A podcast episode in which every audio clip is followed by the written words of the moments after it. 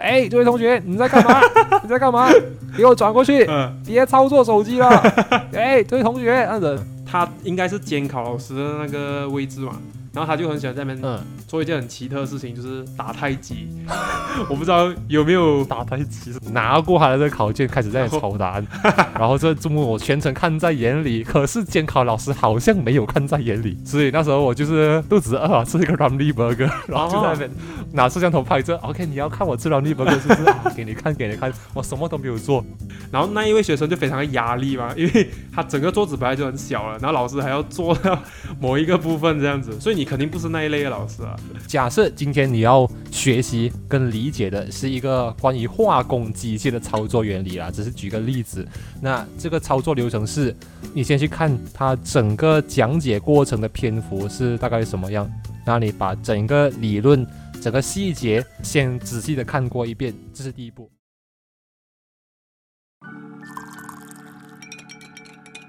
每个人都有不同的可能，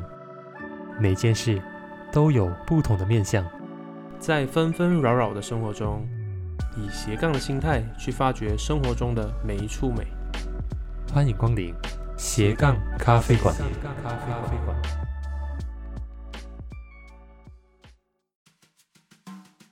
欢迎各位回到斜杠咖啡馆，我是启文，我是直线。我觉得我们每一次隔一段很长的时间之后才录 podcast，就是非常非常的兴奋。我们现在状态非常的是哇，好久没有做这件事情啊，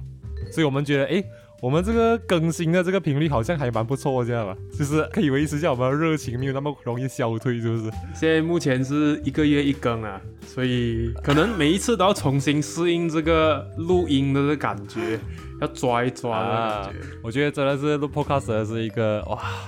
非常多状况的事情。可能听众不知道，在我们刚刚开始录这个 podcast 之前呢，刚我们解决了一堆非非常多的技术上的问题。哎，一下子听不到你的声音，一下子听到我的声音，我的电脑要重开机一下，反正就是啊，就是一个这样子的过程。这一期的主题呢，如标题所见，哎呀，为什么我们录我们这一期要录这个主题啊？前两期吧，我们有一个速动的一个活动啦，就希望大家可以踊跃投稿。是，然后我们也收到非常多大家的回应。嗯，我们经过整理之后呢，发现到最近大家面对的问题主要是。围绕在考试的这个话题，对，无论是中学考试还是大学考试，所以说我们这一期呢，想做跟考试相关的主题，希望可以给大家一些帮助啦。我觉得 是，也非常碰巧的，在我们录这期 podcast 的当下呢，我的期中考在下个星期哦，哇，差不多还有十天左右的时间，然后我还有哦很多作业还没有做，OK，非常的应景。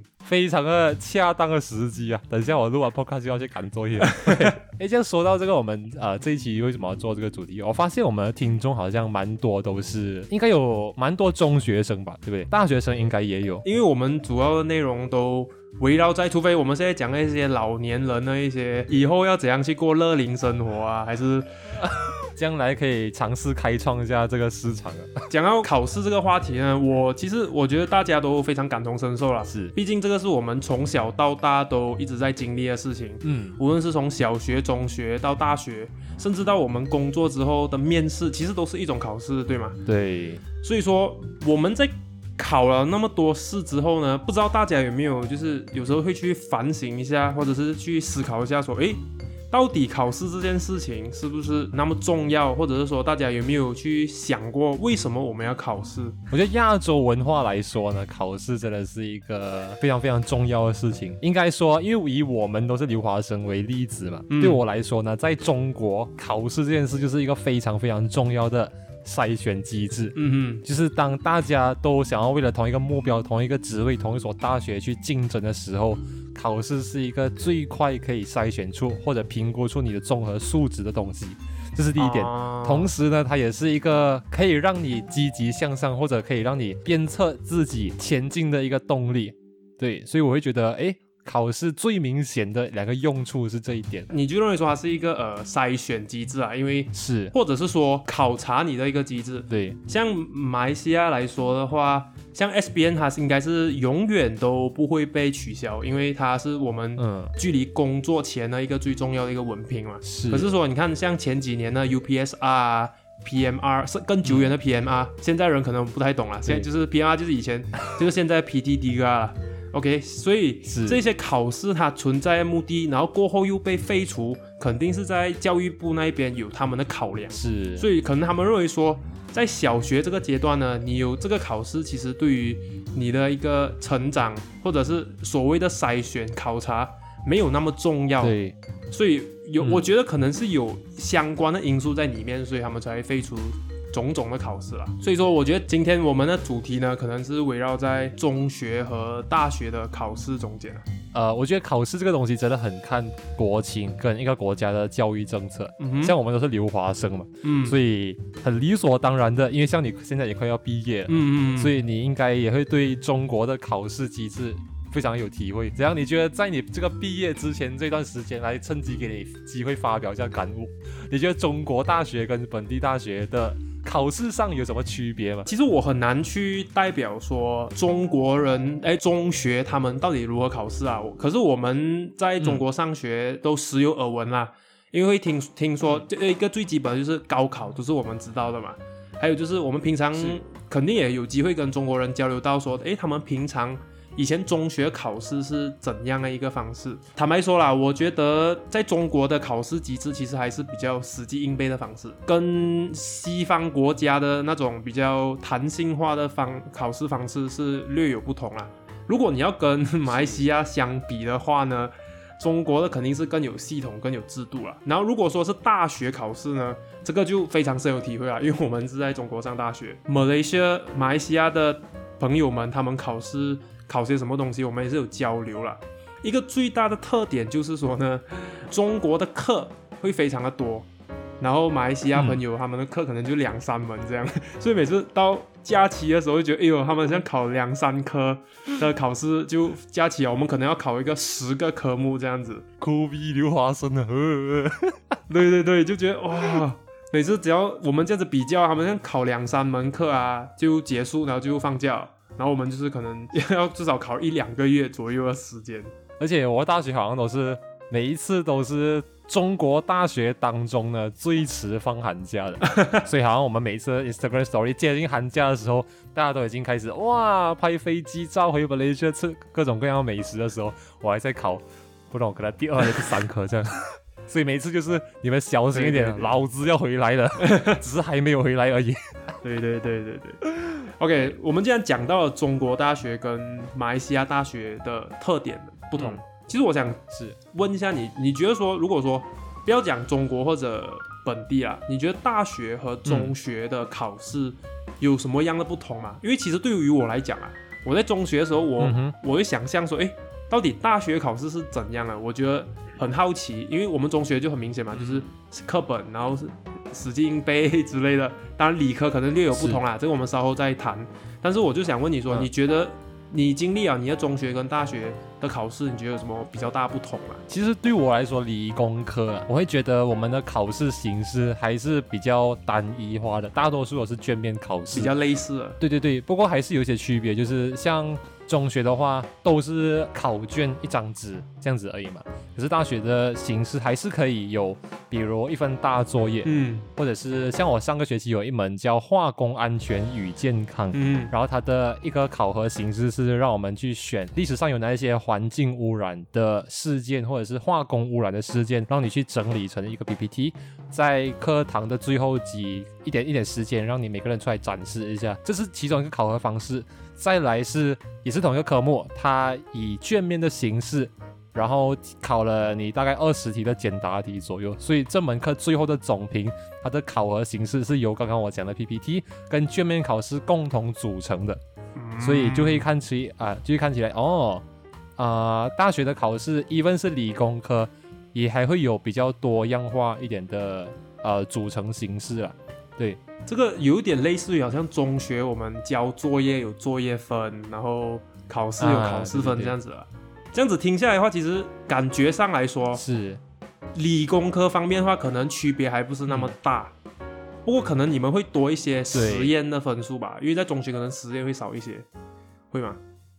啊，对对对，我们会有特别一些实验课啊，然后考试的部分呢，啊、有一些是会看你实际操作的部分，有一些是看你理论考试的部分。所以像呃我们在疫情的这段时期间，为什么会有一些课卡着呢？就是因为啊、我们有一些是要理论知识要上，可是我们上完理论的部分之后，还是有一些实验跟实操的部分要进行的。那这部分没有办法回到中国的话，哦，那就没有办法啊。我然我后嗯，差不多是这样。我是比较想具体的问一下，说就是是不是你考试之前就好像读课本，然后还是读一些参考题啊，然后考试之后呢就啊，跟着那边的内容这样考呢？就是会不会跟中学有很大差别？因为中学我记得考试模式大概就是这样子。如果真的是一样，你你会觉得是差不多、对吧？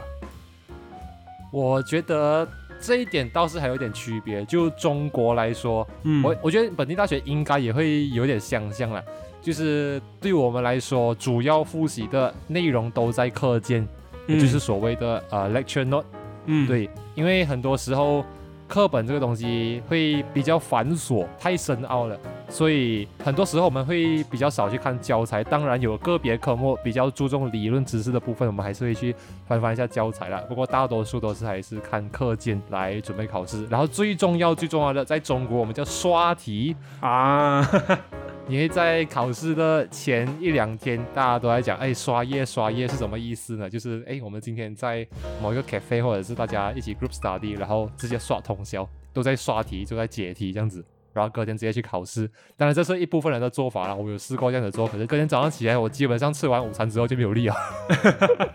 所以就是看个人的方法。对，如果说理科是这样子的话，我文科呢就有深有感觉，是非常的不同啊。因为文科方面的话，可能我们有各式各样的考核方式，是。而且大部分的都不会是好像我们有一个课件啊、课本啊，然后它过后考试就是你把那课本全部背完、读完，考试就可以考得出来。是，因为我觉得大学跟中学一个很大的区别是，大学会有很多开放性的题目，它主要是考你整个人综合素质能力，它就是开一个很开放性，没有一个固定的答案。是，然后就是通过你平常的所学啊，还是对于其他事情的累积，然后写出自己的那一个答案，所以你不会发现到说有两个人的答案是一模一样啊。如果是一模一样，那个就是作弊；要不然其实基本上每一个人的题答案呢都是非常的独特的，因为完全就是靠自己去写。然后这是第一点，第二点，我觉得可能我们的考核方式有各式各样，比如说有些摄影课，因为我我我的科系的关系啊，有些可能是摄影课，你就是拍一部、拍一些照片啊，或者是拍一些影片之类的。然后如果是一些写作课，你就是写一篇文章交上去。还有一个最大的特点就是我们写论文哦，这是我们最常听到的嘛，写写文章，啊这个就跟考试的方式不同，就写文章哦。嗯或者是说，呃，很多时候都我们有开卷这件事情，就是他可以把课件带进考场，然后我们就可以翻开课件做参考，写出自己的答案。所以这个跟理科啊应该有很大区别。理科我们其实也是有开卷考试，但是相对来说比较少。一个学期，比如说有十门课的话，可能只会有一到两门课是可以给你开卷的。然后说到刚刚那个课程论文，因为我本身是因为我的专业呢是有一部分的学分叫做个性课，它的意思是你可以选你自己，比如说我是化学工程的，那它会相对应的一些关系到化工的课程让你去选，来满足这个学分。但是同时你也可以选择其他的，比如说我去选新闻学的某一门专业课哦，传播理论什么什么之类的，也可以来满足我这个学分。然后我本身是呃，我会比较想要去尝试各各种不同专业的课。那我也之前选过一门传播媒介与与批评之类的这样子一门课。嗯然后我记得他最后的考核方式是让你去寻找一部中国电视剧，整部剧看完之后，让你写一部剧评。嗯不过当时我是其实没有什么时间啊，所以我那时候确实有去找一部剧，但是我看的方式呢，都是看他们那个叫什么懒人包，嗯，懒人包 就是那些每一集每一集大概这样分析分析，介绍完剧情之后，我就直接去写了，然后最后也写出了一篇课程论文啊，对这样子的情况。所以像你刚刚提到的，比如说，哎，像文科，他们比较注重的呢，我会觉得是比较多考核的形式是主观题这样子。而理工科是客观题，也就是所谓的理工科的知识呢，很多时候对就是对，错就是错，会就是会，不会就是不会。但文科的话，就是评价你个人的综合素质，你的主观想法是怎么样，这个就造就了很多考核形式上的不同。不过据我所知啊，目前我知道的一些中学，他们也开始开展了一些些所谓的选修课了。这一点呢，他们是效仿于大学的学习模式搬到于中学，是一方面是为了让他们在升大学之前先有一个适应的过程。另一方面，其实可以因材施教，就是在他们毕业之前呢，可以去选择自己有兴趣的一些科目，对对对，去尝试一下。要不然，基本上每一个人都是可能上着同样的华文、数学、化学，还是会计课等等，这些是比较固定化的嘛。所以，可能大家可以去尝试的话，这是一个很好的一点呐。我确实蛮欣赏这样子有一个选修课的机制啊。这个，因为当年我自己的学校在我们。快要毕业的那一年，刚好也推出了这样子一个机制。虽然我那年选的课程呢，对我当年的统考没有很大的帮助，但我现在回想起来，我觉得那个回忆还是挺好的，也是觉得当时是蛮多收获的。我觉得这个也是大学课程跟中学的一个很大的区别。我想提一下，就是中国大学的话呢，啊，有一个词叫内卷，我不知道大家有没有听过，就是中国的内卷文化会比较明显一点。什么是内卷文化？简单来说就是。呃，当一个东西有太多太多人要竞争的时候，比如有一份作业，你只需要十页 PPT 就能做好的事，但是因为竞争的人太多了，每个人都想脱颖而出，那大家就会想要特地把它做到二十页、三十页、四十页，超出很多很多本来你只就是做出很多超出要求的事情来争取这个高分。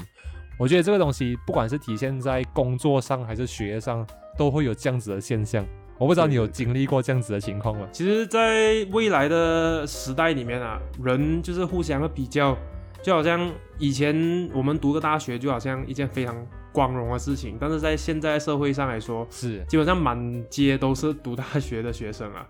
所以这一方面呢，无论是在读书还是在工作，都会越来越 畸形啊。我认为这个是一个畸形的一个现象啊。还是希望大家回到本质，就是学习的那个快乐，还有以及它的用途是什么，而不是为了比较而去比较这样子。因为我自己本身也做过这样子的事情，像我之前的暑假有一门课是什么什么实习之类的，课程内容呢，就是让你在听完讲座之后做一个讲座记录跟个人心得的总结。然后我有问过我的学长姐呢，关于这份作业，他们差不多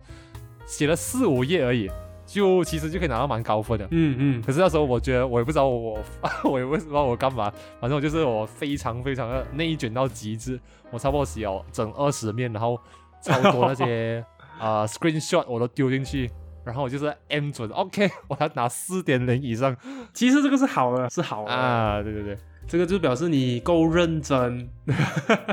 所以每个人有每个人不同的想法，所以总结来说呢，我觉得如果讲回来了。中学跟大学的区别，大家都应该听得明白了。但我觉得马来西亚目前的大学，我不敢肯定啊，因为我没有上过马来西亚大学。但是马来西亚中学呢的一些教育制度，我们是有很多方面还是需要去进步的。还有就是很多方面，我们可以向国外学习，无论是西方国家或者是中国，他们的教育方式呢，是可以说他们所产出的人才。都呃源于他们的教育方式。虽然说马来西亚人口没有那么多，但是其实我们应该能够产出更多人才，因为相比于我们邻国，我们邻国人口是少我们非常多倍的，但是他们输出的人才呢是 比我们多出很多倍。所以说证明我们的教育机制可能出现了一些问题，还是希望说未来呢，我们的国家能够有一些改善啊，这是我们衷心的建议。OK，所以刚刚聊了一下中学跟大学的考试的区别。这样作为一个哇考了二十三年考试的一个人，这样你有什么考试相关的有趣的经历想要跟大家分享吗？更正一下，没有二十三年啊，应该是从小学到现在。哦哦，不好意思，应该是考十多年了。我我小学以前应该应该是没有考过试。OK，呃，考试考试的话，考试。大家应该都都各有想法，每个人考试都经历过各式各样问题啦，包括看过是。别人作弊，哦，可能自己也有做过弊哦。啊，很多奇怪的事情都可能都有看过了。是的，我大学考试的话呢，嗯哼，中国实际线下考试的情况大概就一年半的时间啊。是。基本上大家都埋头苦干哦，然后我可以发现到一个很特别的地方，就是中国人基本上部分的留学生可能就嗯。他大概做一个几分钟这样就走出去了，因为在大学是可以提前交卷嘛，交了就可以整个人直接出去哦。对，所以这个是我观察到一个比较有趣的地方啊。中学的话，我有看过，就是有一个特别的情形，就是我有一个老师，他特别喜欢就是在考试的时候，我们在考试，嗯他应该是监考老师的那个位置嘛，然后他就很喜欢在那边嗯，做一件很奇特的事情，就是打太极。我不知道有没有打太极是哪招？有有没有见过同样的老师啊？可能我们经历过老师是同样的啦。好哦他就很爱在我们考试的时候打太极，然后就会让我有一点点小小的分心，就诶，他怎么还干嘛？就好像其他同学，呃，也也没有什么注意到。我觉得我我 如果我是那一场的考试学生的话，我会当场笑出来。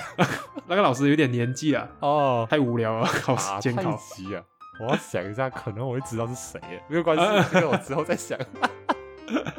对 OK，中国大学考试呢？哇，我想一下就是悲催哦。我好像线下考试的经历也没有多少哎。I mean，就是我在线下经历过考试的这些时间，大概也是半年、一年左右而已。嗯哼，我有亲眼看过了 o k 可能有一些大学的纪律的管理呢，还是有在加强。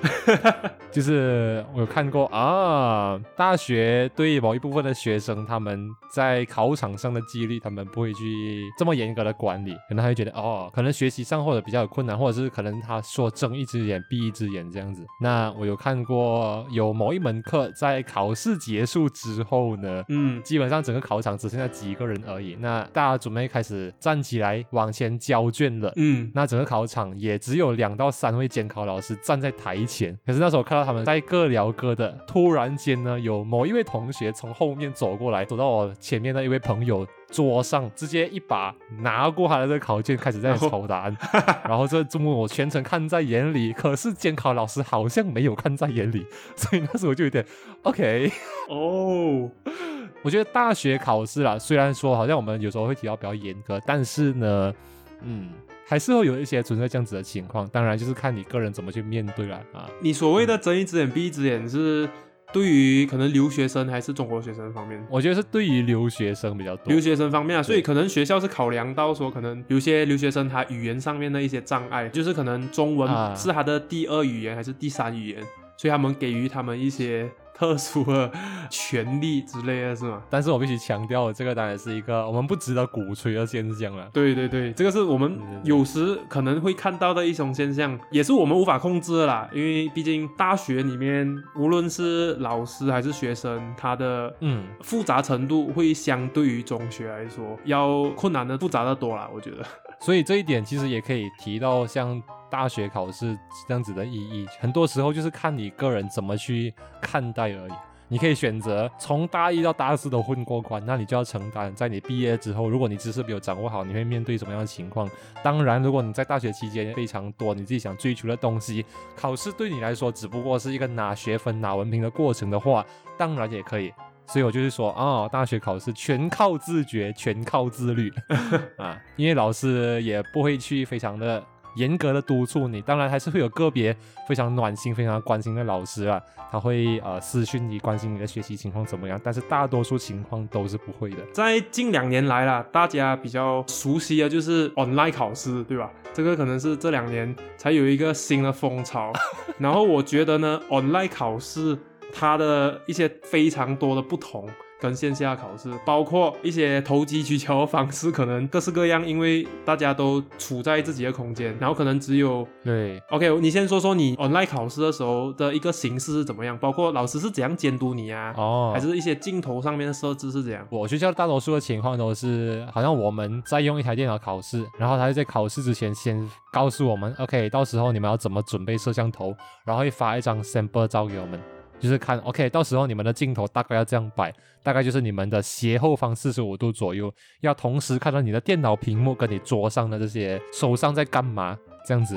然后在正式考试之前的十到二十分钟，老师通常就会直接邀请你进入视频会议，嗯然后一个个看着学生们调整好这些摄像头的角度之后，然后验证身份了，才开始考试。那在考试的过程当中呢，他们会怎么样监督你？就看个别老师的严格程度了啦。有一些老师是，如果你全程背对着镜头还是怎么样，他也可能不会发现，甚至是到我们要交卷了，我们终于开麦跟老师讲，嗯 老师，老师，我要交卷了。然后叫了五分钟，才好像有一个老师刚睡醒，这样啊，什么事情？啊，好好要交卷了，可以可以可以这样子啊，这是其中一类，但也有一类是考试考没有五分钟就跟你讲，哎，这位同学，你的这个摄像头好像有点歪掉了哦，来，可以调整一下。好，我看到你的桌上了，可以可以可以，待会你不要背对着镜头啊，怎么怎么样子。来，再更严格的呢，嗯我是有遇过有一本课了，就是在我考试的时候，突然间我手机闹钟响。嗯因为你就想象，哎，这个时候我的手机是在我的斜后方嘛，那我自然就要转过来，面对着我的手机屏幕啊来关掉那个闹钟。嗯，可是老师下一秒马上就叫我的名字，哎，这位同学你在干嘛？你在干嘛？给我转过去，嗯，别操作手机了。哎，这位同学，这样子非常的一直叫你，一直叫你，就非非常的严格的这个，对我只是挂一个闹钟，外老师我没有要作弊。啊，所以就是看个别老师的程度啊啊，有些很宽松，有些很严格的。啊、所以说基本上我们应该都一样啊。我我也是两个机位，一个是电脑，然后一个是斜后方，可能是手机或者 iPad 之类的。嗯就一定要看到你的桌面跟你的电脑，因为它会防止你可能上网查一些答案。嗯不过你刚才说一些老师确实很多时候都不在状况内啊，就基本上他们都大概大概监考。对对对。我也经历过一个非常特好搞笑的事情啊，就是我们就一起考试嘛，就开始。突然间他整个人消失，啊，整个人消失，然后到考试剩下最后五分钟的时候，他又重新进来，然后我考完试过后我就问他干嘛，啊。他就说，哎、啊我该考到一半，家里突然停电，哇，突然停电，然后他就赶紧用手机去开那个手机的数据 data 那些，然后继续考试，可是还是不行。嗯最后五分钟他才重新恢复那个电，然后才重新进来。但是老师完完全全就是没有任何反应，就证明说可能。因为可能一一门课里面，我们有整一百多个同学同时考试，所以少了一名同学，他们根本都不会发现到，啊，所以这个是很多的漏洞。嗯所以我相信，在我们的听众里面啊，大家应该多少有一点 online 考试的经验，也多少会有一些人有投机取巧的方式啊。是虽然说这个是不值得鼓吹啦，但是我希望大家可以投稿给我们知道一下，但是我们不会去散播给大家，因为这毕竟来说不是太好，只是说可以给我们诶对了解一下，说当今有什么特殊的方式可以去是 了解一下而已。对，因为我觉得这点还是这个还是在我们这一两年来才有延伸的一个新的形态嘛。这可能在可能两三四年前都根本不可能会有的方式。所以欢迎听众们分享你们的故事啊，不用担心，我们这个树洞这个 Google Form 呢是匿名的，匿名不会收集你们的 email address，所以你们可以尽情分享你们的故事，我们就当做哎大家看故事这样就好交。流交流交流，我突然想到，因为我们之前有，因为我们在中国大学上课呢，会有一门课叫汉语，就是他会预设，OK，你是不会中文的留学生，那他就会有一个基本的汉语课，在你大一或者大二的时候给你嗯上。但是对我们马来西亚人说呢，基本上这个是我们的母语水平嘛，这门课几乎马来西亚人都是虐爆全场的那种，嗯就是在考场考试开始大概十五分钟，你就看到多数人开始离场了，那些离场人都是马来西亚人。嗯嗯，然后其他国家的留学生就是呃比较苦恼的要怎么做。OK，这个是线下的情况，我有经历过线上的情况呢，是、嗯因为老师我也是要严格监考嘛，他会为了不让同学们之间串通好作弊。他会要求，比如说一门考试，它时长是一个小时，嗯那这整个小时呢，不管你是否有提前完成、提前交卷了，你都要在这整一个小时保持开着你的这个监考摄像头，啊拍着你在干嘛，所以他就可以确保哦，你可能考完试交卷了之后，你就不会去帮其他同学作弊还是怎么样。然后那时候我就觉得，OK，好哦。可是我也很早就交卷了嘛，所以我当然就是我要干嘛就干嘛，你要看就给你看。就继续等是吧？对，所以那时候我就是肚子饿啊，吃一个 Ramly Burger，然后就在那边拿摄像头拍着。OK，你要看我吃 Ramly Burger 是不是？啊，给你看，给你看，我什么都没有做。然后就这时候就收到我朋友在那里 screenshot 我的那个视频会议的画面，就问我：“哎呦，好吃哦，burger。”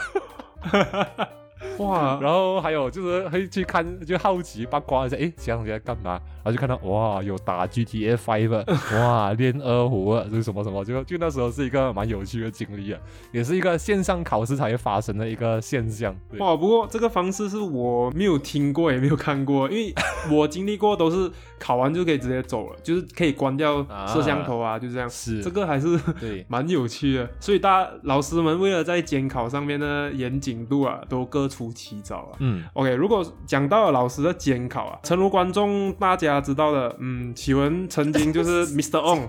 就是 曾经在中学当过英文老师，所以肯定也有监考过的经验啊。所以你在监考方面呢，有看过同学有什么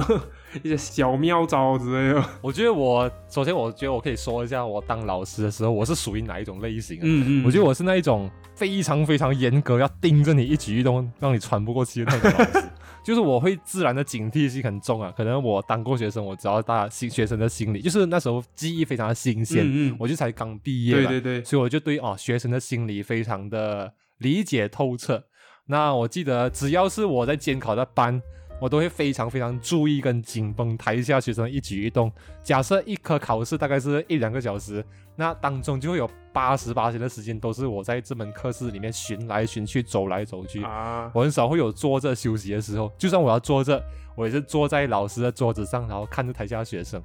所以我记得我有一门考试是刚好监考到我当年我弟弟，因为那时候我刚毕业的时候当老师的时候，我弟弟还没有毕业嘛，嗯然后刚好有一科考试就是监考到我弟弟的班，，OK，然后就是结束之后，我弟弟的朋友就是我弟弟好像跟我讲，他朋友讲，啊哇，你哥哥整个小时在那里走来走去不累咩？累。可是就是我就不敢放松警惕啊，哦，所以你不会像某一些老师，可能有时候很喜欢坐在一些学生的 桌子上面。啊有些老师很喜欢啊坐在一些学生的他的桌子上面，然后就这样，然后那一位学生就非常的压力嘛，因为他整个桌子本来就很小了，然后老师还要坐到某一个部分这样子，所以你肯定不是那一类的老师啊。我我是还好，我基本上只是这里走来走去，走来走去吧。反正我不是那种会打太极的老师啊，我就是稍微谨记一点吧。因为当年我们我做英文老师嘛，所以很常会有平时的小测验。嗯嗯，那有时候小测验的时候，会有学生就是在测验的过程中嘴巴痒，开始跟我聊天开玩笑那种。嗯嗯然后有时候我也会呃回应几句，但是当你聊天开始多起来之后呢，你就开始发现你视线范围内的学生们开始不安分了。嗯，就开始哎左顾右盼，看一下抽屉，看一下哪里。所以这个就是你当老师你要非常警惕跟注意的事情，不可以让整个测验的纪律太过于放松，该管的还是要管所以你的经验里面，到底是不是有真的抓过学生是作弊的？啊。确实有，确实有啊。这个东西，就是那时候在也是英文小测验的时候，确实有抓包过同学作弊。不过其实讲真的啦，我觉得这里可以跟学生讲一下啦。其实很多时候呢，老师在讲台上，你们台下的一举一动都是非常非常的明显的。嗯不要想说，诶，你坐比较后面，还是你怎样怎样，你就看不到。或者是比如你要作弊之前，学生很多时候会有下意识的一个反应啊。假设嗯你是在埋头坐了很久，诶，你开始要行动了，这个时候你会干嘛呢？抬头看一下老师的反应，对不对？所以每一次有学生坐坐下抬头看我的时候，我就给他笑一下，我就看就是啊，你自己就是自己好好来哈，你不要给我乱来啊。不过确实还是有学生作弊被我抓包过了。我记得那个是一个好像 vocabulary 的一个小测验，嗯然后有一个学生他写了一些小抄在一个他的便利贴上面，啊然后就是好像被我抓在他的手心里面捏成一团，然后偷偷看之类的吧。嗯反正就是不知道为什么会被我发现到，然后我记得那时候我非常的呃，我不知道怎么形容，就是我一发现然后，我没有马上当场厉声的指责他，可是我是静悄悄的走到他的旁边，把他的这个小抄拿起来，走去垃圾桶旁边撕碎掉。啊。我跟他讲，对你下课来找我。啊、你把这个小草的碎片给我拼接好来，少任何一片，我就我就去包训导处。哦。啊，对对对，就是我整个处理的过程是没有轰，没有惊动全班啊，但是其实基本上大家都会发现到哦，有这样子的一个小插曲。啊，对，所以这件事情之后也是呃，那学生也是自己来找我道错了，呃，就是我觉得这点也可以提到我当老师呃可以分享的我自己的一个想法了，嗯。就是我会觉得很多时候呢，在班上不管是纪律问题还是什么什么问题，能靠你自己处理的，你就自己处理。不然，如果好像有什么事情你就自己报训导的话，当然不是不可以，但是学生会服从的就是训导处，而不是你。嗯嗯这个也会影响到一个老师在班上的管理能力跟威严吧。嗯不过这个东西对于我来讲是这样子的啊，如果呃其他老师可能他们喜欢不同的处理方式，当然也是大家自由，也是有自己的考量了。对对对，不过这样听起来的话，你算是一个 最后你还是有怎么说？你没有做到太绝啦，因为如果你直接去报训导之类的这一种呢，就就是没有给他一次机会。其实你这样的做法呢，算是给他多一次机会，让他重新改正，对吗？就是我要让你意识到这是你自己的错误。我理解你为什么会想犯错，因为我也当过学生，但是这件事我不可以纵容。OK，我让你知道这件事情，那我也给你多一次机会，我看你会不会自觉，这样子的感觉吧。啊，如果是以我的经验的话，因为当时候喜欢当英文老师的时候，我是当体育老师啊。可是体育课，我我就不说体育课的考试啊，因为那个就没有什么作弊的考量啊。嗯，但是我在一些我们学校年终考呢，我还是需要去进班去监考的，所以我也是有一些经验。然后我是属于那一种呢，我不会像企鹅那样一直走来走去啊，但是我会。我算是严格，但是我不会严到一直要走来走去，嗯关注学生的每一个小举动啊。但是我会在前面呢，会认真的监考，认真的监考，呃就是你会打太极吗？呃，我会直接坐在前面，然后很认真的看大家。啊啊，这样这个是我会做的啦。基本上我有监考过那几个班呢，他们可能我在体育课会比较严格，所以他们可能对于我是有时候会有一点点的自带的一种感觉啦，所以自觉对他们可能不太敢就是做出太出格的事情。啊，所以我在认真监考这几次呢，基本上没有发现什么嗯不好的点。啊，明白明白明白明呃白，我们这样聊下来，其实，在考场的经历，其实每个人都有不同的一些有趣的事情啊，包括监考啦、自己考试啊，还是听说别人说他监考了考试的一些经历啊，都都非常有趣啊。这也是成为我们这么多年以来考试的一些很有趣的一些回忆。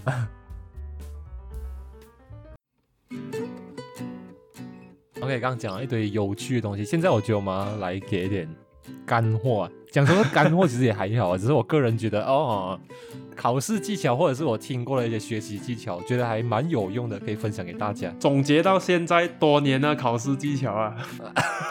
不过我先我必须坦诚跟大家说，我不是什么学霸，我也呃坦白说，我也不是特别会考试的人。但是我个人有使用过一个叫费曼学习法的一个学习方式，我是觉得，哎，对于你掌握知识是一个蛮好的用法。那它的具体操作方式是怎么样呢？就很多人说，哎，为什么我看了一个课本，或者我看了这一面，看了十分钟，我还是记不进，或者是哦，我明明就觉得哦，我很认真在学习每一个部分了，但为什么我还是记不清楚？那我觉得你可能可以尝试用这个费曼学习法来帮助你的学习效果。OK，它的具体操作方式是什么样的？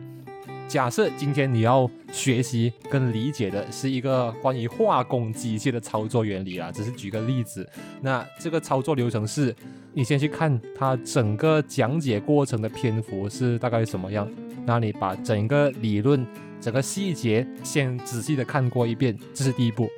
第二步，你把这个书本盖上去，不看内容，想象你在用刚刚吸收到的知识。把它传达，把它交给一个五岁的小孩子。为什么要是五岁的小孩子？因为你要用最简单的语言去复述你刚刚学习过的内容。这么做的好处是什么样呢？对你的大脑，就是它会很自然的让你用最简单的形式把你刚刚的知识记起来。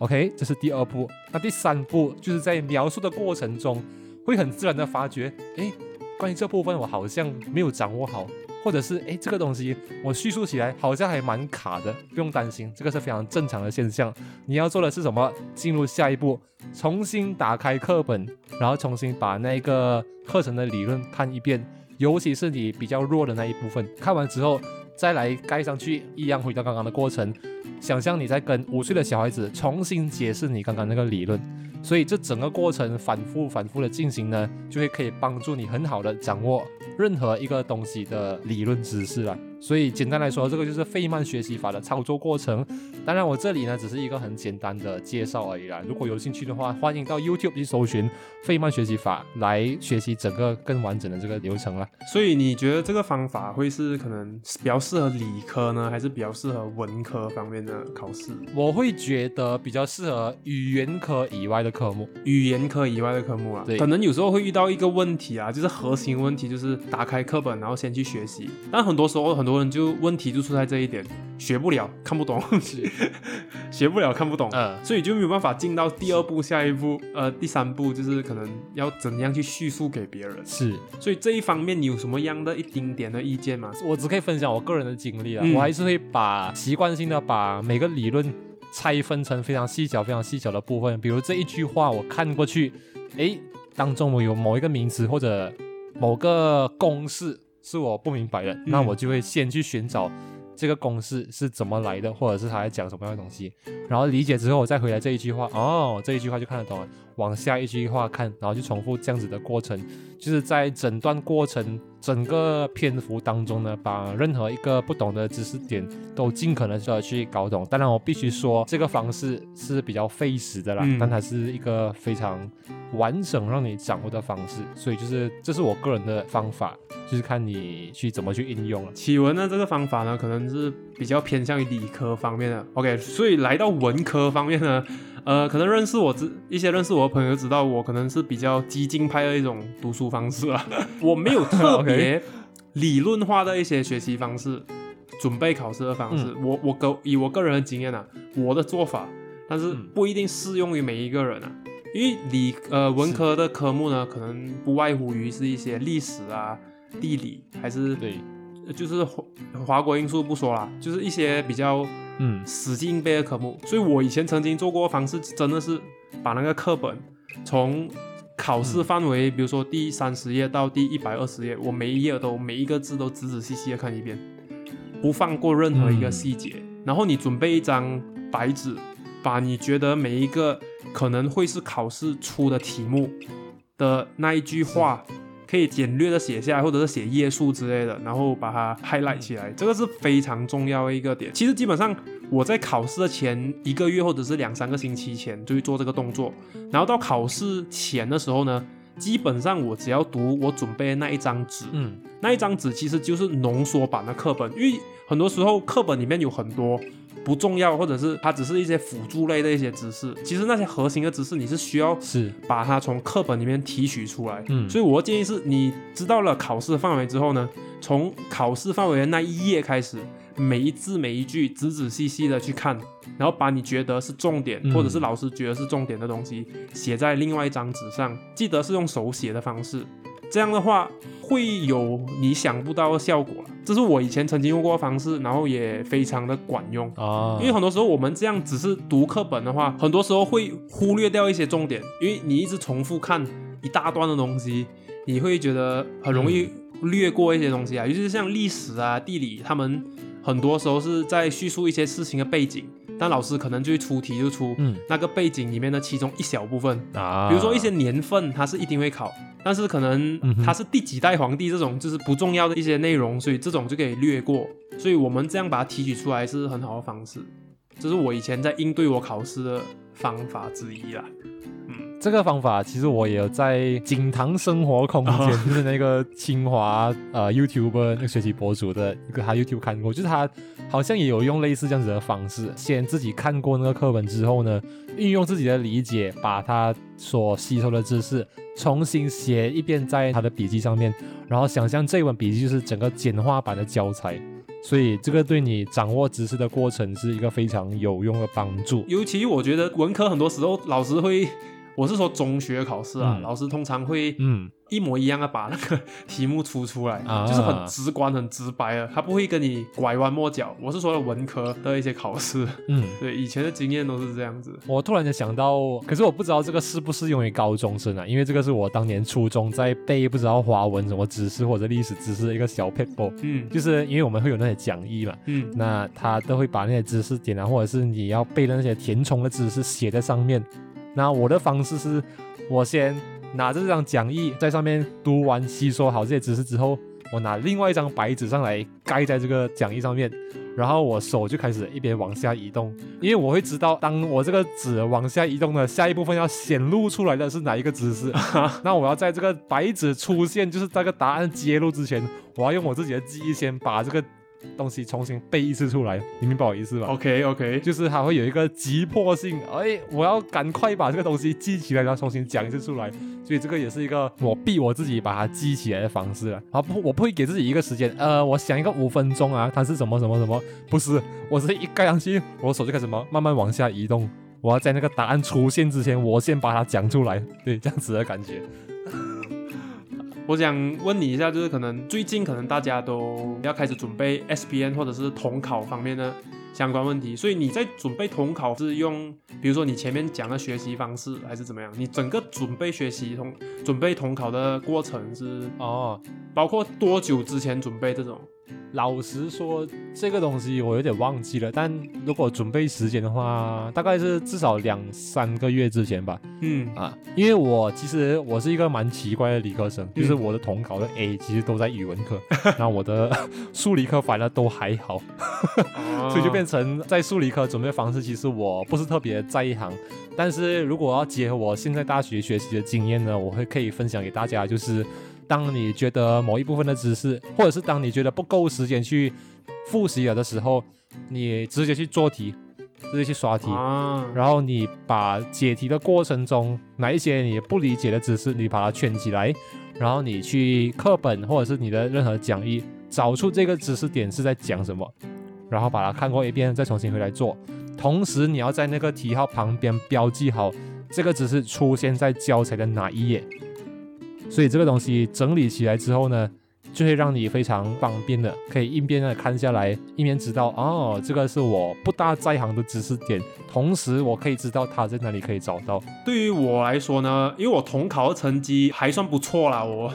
我觉得准备统考，我大概最基本啊，都是要两个月到三个月之前一定要开始准备。嗯，然后我的方式就好像像我刚才说那样，你就把每一科的内容就这样，你很认真的把课本都读，把它。抄写下来，把一些重点提取出来。嗯，你可以在两三个月前就可以做这个动作，因为我们基本上在很早之前就已经可以知道重考它的范围大概是在哪里。因为可能有一些技巧是可能去年出过题目，今年不会再出等等，这些老师可能都会给你一些意见。所以我们可以从这个地方开始，在两三个月前，嗯，就做这个动作。其实你在提取一些浓缩的知识点到一张白纸上面的时候，这个。动作就是把它灌输进你脑子，对，它这个是一个，我觉得它潜移默化的让你对于这个知识点更加有印象。对对对对对，这个是我当时候准备统考的一个过程啊。啊，我觉得适用于可能历史啊、地理啊、商业学之类的，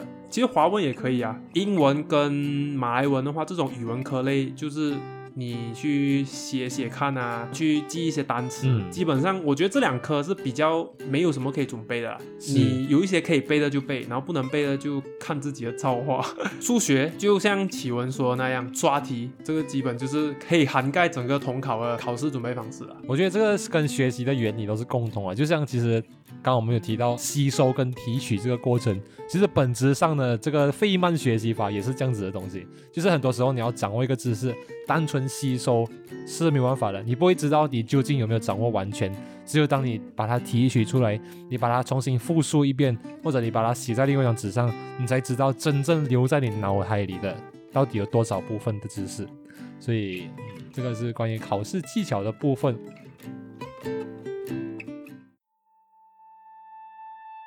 OK，所以我不知道这期节目出的时候是不是适合的时机啊？反正我就知道，近来大家都在应对考试这个事情，包括我刚提到，我这个礼拜要考试了，嗯，所以它结束后我要去赶考试了。不过还是给大家一个小小的总结啊，我个人认为呢，生活中大大小小的考试，倒不如说我们可以把它理解成一个考验，它考验的是你对这个知识的掌握程度。你的自律能力，你对目标的渴望程度，还有你内心的抗压能力，可以也可以说是在考验你的综合素质。所以，与其说自己要学会怎么考试，倒不如先问自己，你自己真正想追求的是什么，或者你知不知道你真正缺失，或者想要调整，或者想要提升的是哪一方面？我觉得只有做好自己，才可以考好生活中的每一场试。这个是我个人的一个总结。对于我来说啊，人生每一个阶段都是在考试啊，只是说我们嗯，小学、中学到大学的这些是属于那种具体性的一种考试。是，但是到我们以后出到社会啊，你做的每一个工作、每一个决策，其实都对于自己是一个考试的形式，它只是换了一种方式。来在考验你而已。我相信我们大多数的听众都是目前还是处于这种书面上的考试，所以这个只是在我们人生当中一个很小的一个部分。所以千万不要认为因为考试考不好啊，然后去心情不好啊，或者是说做一些投机取巧的方式，因为其实根本没有必要去做这件事情。嗯，它这个只是一个考验你的方式，而且说真的啦，考好或者考不好。其实影响不大，当然有些人认为说，可能你读大学之前，你成绩需要非常好，对，所以我们是以这个目标去前进，但是你不要被这个目标这样搞得非常的压力啊，还是怎么样，就非常的没有必要了。再加上，其实近些年来很多人都讲，满街就好像我们前面提到的，满街都是大学生，文凭在这个年代来说，也不是说非常非常的重要，主要还是说你自己学习到什么东西。所以你在考试的过程当中呢，还是要以你学习到知识为主，而不是为了只是去应付考试，这样子你毕业之后也没有什么太大用途了。所以不知道大家喜不喜欢这一期的节目？如果大家对于考试，或者是大家刚结束你的考试，想要有什么心得跟大家分享的呢？也欢迎到我们的 IG 或者匿名留言通道跟大家分享。关于考试这个东西，好像也可以提一下关于大家的抗压能力，或者是临时抱佛脚的这些经历嘛，是不是？所以大家也可以，如果有任何相关的经历呢，都可以跟大家分享了。那我们的这一期节目就到此结束，非常感谢各位的收听，我们下期再见。